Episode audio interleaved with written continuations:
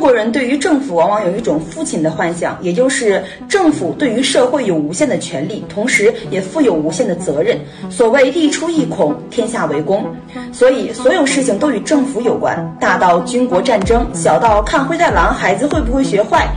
所以，相比于起诉，大家更乐意举报。但是在大多数国家，尤其是大多数资本主义国家，政府呢就像小区物业，社会对它的要求就是提供服务，干好公共卫生、公共安全、基础设施维护就行。至于其他的，干你屁事儿。所以，在中国，大多数人会认为摄像头越多的地方越安全。那在美国，大多数人会认为摄像头越多越不安全。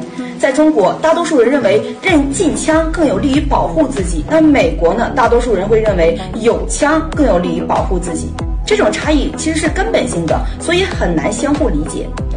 比如上次德克萨斯州暴风雪，停电停水，企业暴涨电价，官员直接说你不能啥事都指望政府，你得自己想办法。还有这次新冠，美国感染数千万人，死亡七十几万人，很多国人就很疑惑，都这样了，美国怎么还不天下大乱？这些每一条都让中国老百姓看的是满头问号，政府怎么这么不负责任？这个国家怎么还不灭亡呢？那另一方面，美国老百姓看到中国政府村村合并，共同富裕，将那些自然村取消，让人改变生活方式，动不动就是整个城市全民核酸，不许大家信邪教。